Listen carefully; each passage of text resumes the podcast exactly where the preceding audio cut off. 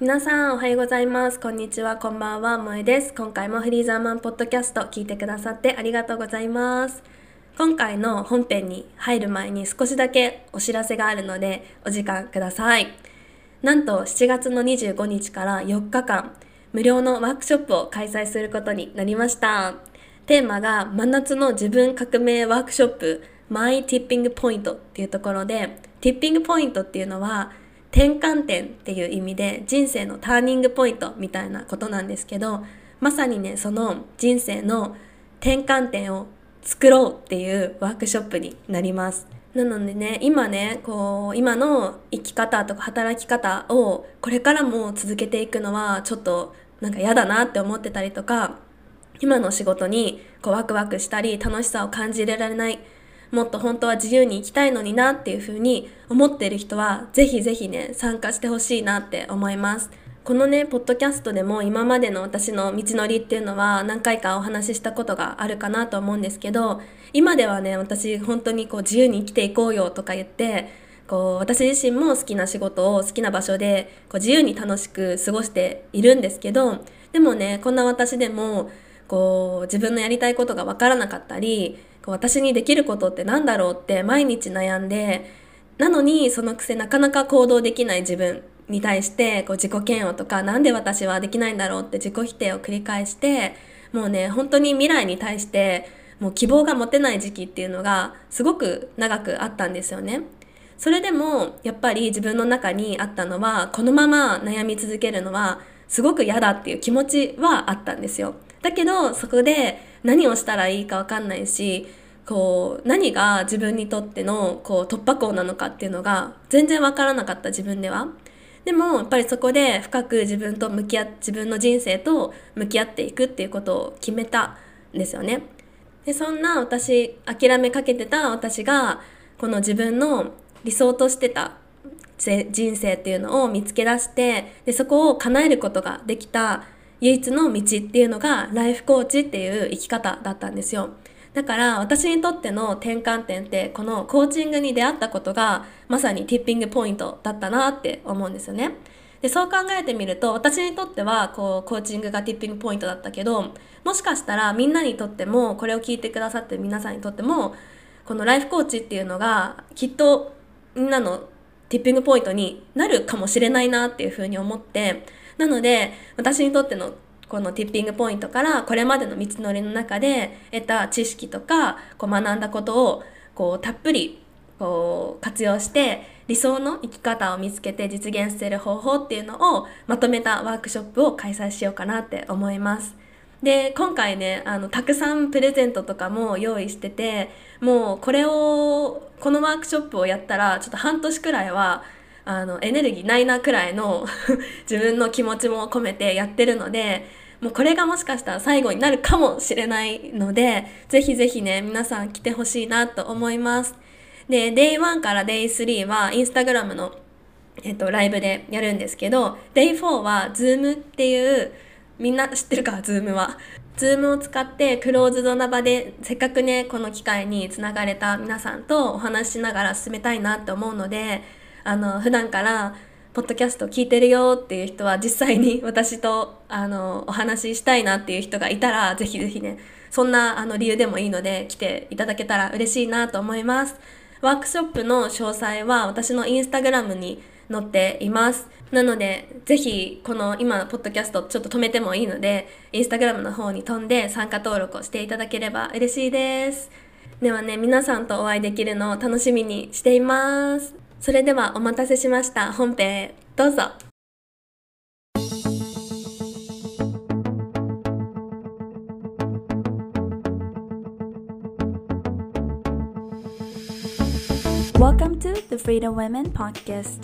もっと自由に生きたいあなたへ。心からの応援を送るフリーザーマンポッドキャストへようこそ。私はライフコーチの萌えです。飾ることなく real talk only でお届けするこのポッドキャストではライフスタイル、キャリア、パートナーシップ、人生の目標や生きがいなど様々なトピックそして自由奔放に自分の人生を生きるゲストたちのストーリーを通してあなたの新しい生き方へのヒントをお届けします。このポッドキャストはあなたの自由な生き方を応援する仲間。一緒に当たり前にとらわれない自由奔放な女性たちが輝く未来を作っていきましょう Are you ready? Let's go! 皆さんこんにちはポッドキャストを聞いてくださってありがとうございますちょっと鼻声なんですけどちょっとお聞き苦しいかと思うんですけど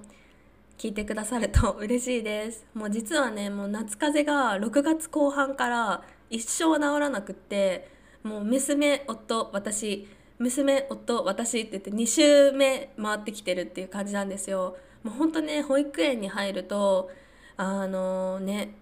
手が開くのかなって思いきや保育園の洗礼と言いますかもういろんな菌をもらってきてもう一生具合悪いんじゃないかっていうのが続いている状況ですが皆さん大丈夫ですか？夏風邪とか。あのね本当に気をつけてほしいけどもうどうしようもないんですけどね私たちの家族にとっては。そう。まあ、だけどねその夏風邪で私も昨日とか熱出ちゃって寝込んでたんですけど今日はねちょっと話したいことがあるのでポッドキャストを撮っております。で何をね話したいかっていうとジェンダーギャップについてまた話したいんですよ。ねこのジェンダーギャップは私がポッドキャストを始めてすぐに2020年にジェンダーギャップについてすごく語ったエピソードがあるんですけど、まあ、そこからね3年経って今どんな状況なのかっていうのも話したいし、まあ、その時から私今3年経って、えっと、子育てをしてるお母さんにもなったっていうことで、まあ、日本で子育てをしている人として思うこととかジェンダーギャップについて感じることっていうのがやっぱりあるので、まあ、そういうことについてもね話していきたいなっていうふうに思います。ね、ジェンダーギャップ皆さん今年の、あのー、結果っていうのはもう見ましたか？どうだろう？これはね、あのー、世界経済フォーラムっていうところが6月に、えーと、2023年版のジェンダグローバルジェンダーギャップレポートっていうのを出したんですよね。これ毎年出してるんですけどでなんとね日本のジェンダーギャップ指数は、えーと、146カ国中125位だったんですよ。でもうこの順位っていうのは2006年以降最低の順位だったみたいなんですよね。でこのジェンダーギャップのランキングっていうねあのランキングはやっぱりこうなんだろうな他の国がちょっと良くなったら誰かが下がるみたいな感じでこう何位だったから良かったねとか順位が上がったから良かったねとかそういうのは全然なくって順位が上がったとしても他の国がなんかあのちょっと順位を落としたからそれでなぜか繰り上がったみたいなことがあるから順位だけではやっぱりあの判断はできないんだけどでもやっぱり過去最低とか見るとなんかすごく悲しくなるよね。どうでしょう？皆さんこの順位を聞いてどう感じますか？でねこのジェンダーギャップっていうのはどうやってあのランキングをつけているかっていうとこの各国の男女の格差男女の格差っていうのを4つの分野で評価してジェンダー平等が達成できてるかどうかっていうのを指数にしてランキングを出してるんだけどその4つの分野っていうのが経済教育健康政治っていう4つの分野で見てるんですよね。でじゃあそれぞれどんなことがあのし、えーと、基準になっているかっていうと経済でいうと,、えーと、労働参加率の男女比か男性女性働いてる人がどれくらいの割合でいるのかとかあと同じえーと、仕事においての男女の賃金の格差同じ仕事をしてるのに、ね、男性の方が多くもらってるとか女性の方が少ないとかそういうのがまだまだあるんですよね。でそういうところの格差だったりあと一番あの日本が順位が低かったのが管理職の男女比っていうところもあの指数のあと基準のうちに入ってるんですけど、まあ、そこもね見られているっていうところでやっぱりまだまだ日本ってね、女性のマネージャーとか女性のあの管理職の人がやっぱり少ないっていうのが私も肌感でだけどあの感じたことだったのねあの会社とかに勤めている時に。そうで経済はそういう指標で見られていてで政治に関して言うと国会議員の男女比だったり官僚の男女比あとは過去50年の間に、えっと、首相とか大統領とかの女性になった女性がいるかどうか。女性と男性の比率なんですけど、まあ、日本は今まで女性の、ね、首相とかいないからそこはあのもうゼロポイントっていうところで全然あの低いんだけど、まあ、でも他の国もやっぱり女性の、えっと、首相の国っていうのがやっぱりまだまだ少ないからここは順位としては80位だったんだけど、まあ、でもやっぱりそこがねあのクリアしている国っていうのはジェンダーギャップ指数もすごく高く評価される。だからニュージーランドとか結構高いかったりするんですよね。女性のあの首相の人があのいるしね。そう。で、えっと、さっきの教育っていうところで言うとどんな項目があるかっていうと識字率って言って文字の読み書きができる人の男女比っていうところとかあとはえっと、初等教育就学率の男女比中等高等の男女比っていうのもあの見られている基準ではあるんですけどあのここの部分で言うと日本って47位なんですよ。でなんとこの文字の読み書きの男女比とか、えっと、初等中等の男女比っていうのは1位なのね。でそれはなんでなんで1位かっていうと別に男女比女だから学校に通えないとか男だからが、えっと、学校に通えないとかそういうものがなくって男女平等に教育を受けれるっていう権利があるっていうもうねのが日本ではちゃんとできているんですよね。で高等の高校の就学率っていうとまだあの男女比は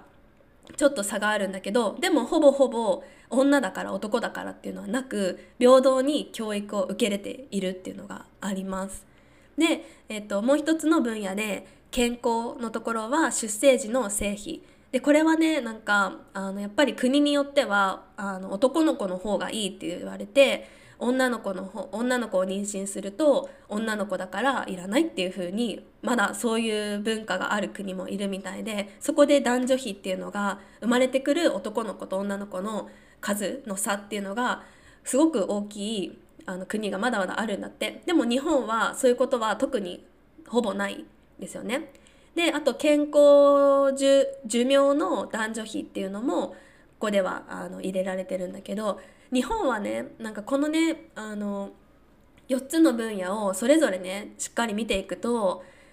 政治と経済に関してはすっごく低いですよね先進国にもかかわらずすっごく低いんだけどやっぱり健康と教育はあの実はこれ1位の国っていうのはアイスランドなんだけどアイスランドよりも教育の分野で見ると日本って上なんですよ。でねそれを考えると日本の女性はしっかりと教育を受けているにもかかわらず政治とか経済になるとぐっとこう順位が下がる。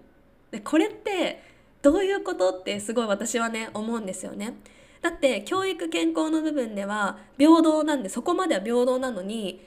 実際にじゃあ社会に出て働くってなるとガッと平等がなくなってしまうの。ね。これってどういうことなんだろうっていうふうに思うと私がやっぱり思うのはこの日本のこう働き方っていうのが問題だと思うんですよ日本の社会が。で家庭か仕事かって天秤にかけていかないとやっていけない環境っていうのがあるそれが本当にこの男女のなんだろうな女性がこう社会的に経済的にこうねあの活躍したりとか政治の部分でも活躍していくっていうのが難しいっていう風になってる原因な感じがする。だって本当に今の日本で私子育てしてて思うのがやっぱり頼りにくいっていう環境があるかなって思う。で近くにやっぱりね家族とかその知り合いとかがいればいいんだけど私たちは全然あの違う自分の、まあ、それは好きであの好きなところに住んでるから、まあ、しょうがないっちゃしょうがないんだけどでもそれでもやっぱりこう何か例えばあのシッターさんとかをこうお願いしたりとかそういうのにもやっぱりお金がかかるし保育園もえっと、3歳まではあのお金がかかるから結局ね、保育園行ってて保育料払ってもちろんそれで見てもらうのは本当にありがたいしもうもうそれを何も悪くは言わないんだけどでもやっぱりそこで働くためもうなんで働いてんのだろうってすごいたまに思う時があるんですよ。あね、保育子供を預けて働いて保育料を払ってでねなんかその繰り返しでそうだからやっぱりまだまだ子育てってお金がかかるしあと男性の育休っていうのが取りにくいっていうのもすごく問題だなって思って取りたい人ってたくさんいるんですよね。実際に20代30代の日本の男性の8割が育休を取得したいっていう人があのいるんだってだけどやっぱりそれを実際に育休取ってる人ってわずか23%って言われてるんだよね。でそれは何でかっていうと収入が低くなるのが心配だったりとか周りに迷惑かけるっていう理由だったりもするんだけどやっぱりねなんかそのはたなんだろう働い会社のために時間をたくさん使ってないとこいつはなんかなんだろうな忠実じゃないみたいな風にそこでなんか評価されてしまう。だからそこで会社にいっぱい働いてないとこう自分の地位とかも危うくなるっていうので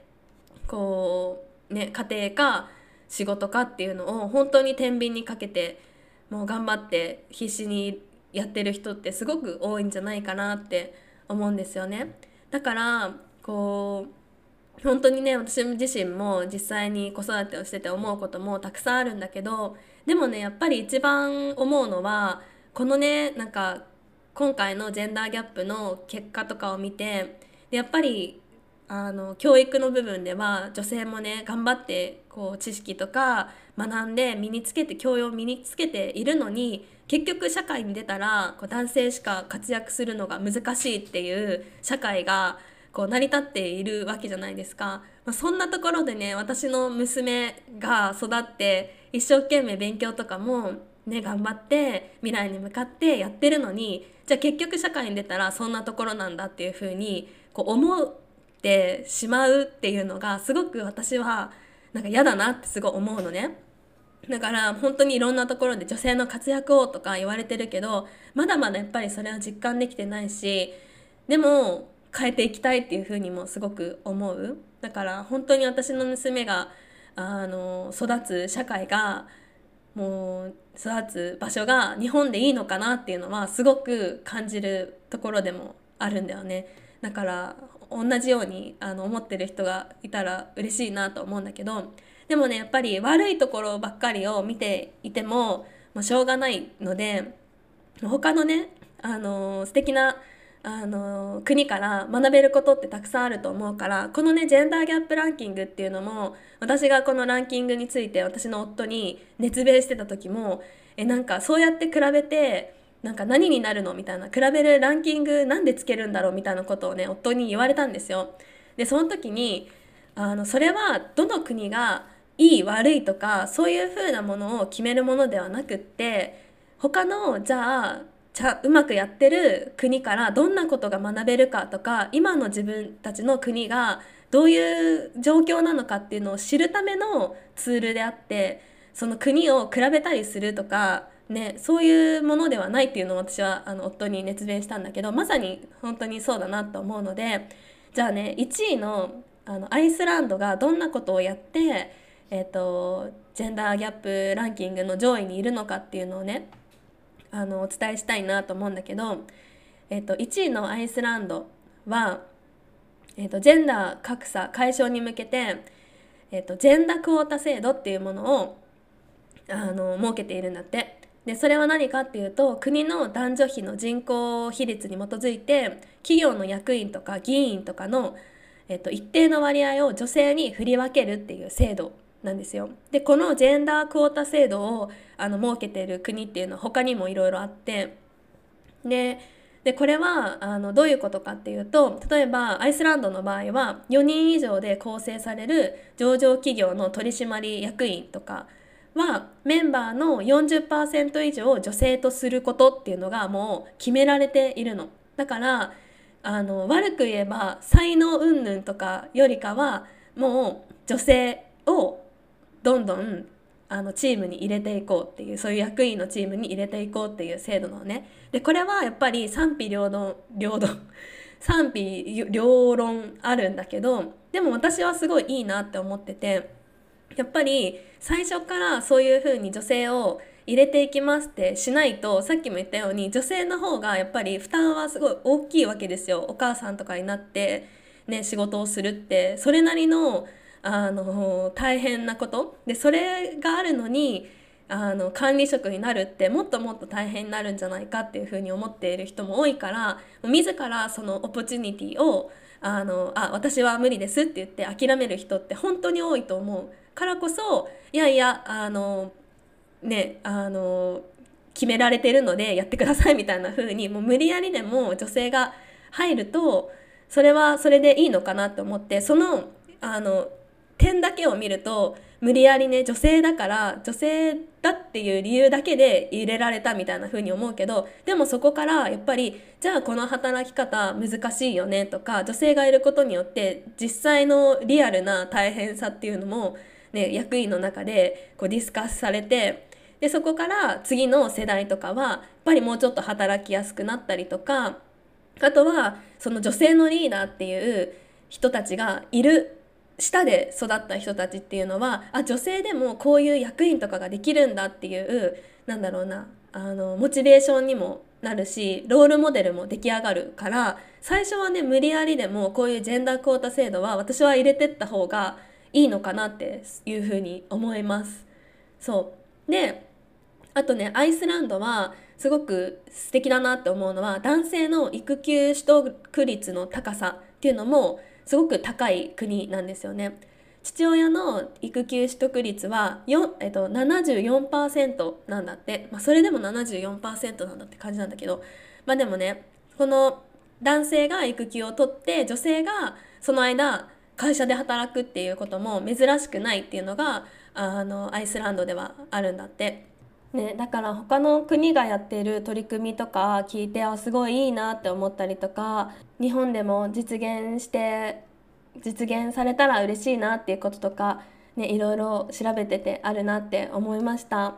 皆さん今回のエピソードで何かこう感じたこととか思ったことがありましたでしょうか？私はもう本当にこのジェンダーギャップのことになるとすごくあの思いがすごく溢れるんですけどでもねやっぱり日本だけじゃなくってまだまだ世界の男女の平等っていうのはこう達成はされていないんですよね。でその男女の男女平等が達成されるのはこう2154年だっていうふうにも言われているんですよこのままあの何もあの変化を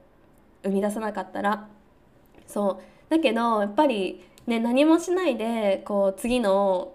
あの、ね、子どもたちに今の社会を渡すっていうのは私は絶対したくないなって思ってるし自分ができることって何だろうっていうふうに考えて日々行動したいなっていうふうに思っています。でやっぱりねジェンダーギャップっていうすごい大きな問題に捉えられがちなんだけど私たちが一人一人できることっていうのもあるかなって思ってて私はその自分ができることっていうのはあの何かっていうとやっぱりこの女性にをエンパワーして本来その人たちが持ってるその可能性だったりその何か挑戦したいっていう気持ちにこう火をつけるっていうことをコーチングを通してこうやっていきたいなっていうふうに思っています。ね、今回のエピソードを聞いて何か皆さんも思ったことがあればぜひぜひ私に教えてくださいそしてジェンダーギャップについて一緒に語りましょうはいでは今回も最後までエピソード聞いてくださってありがとうございました。では次のエピソードでまたお会いしましょう。バイバーイ。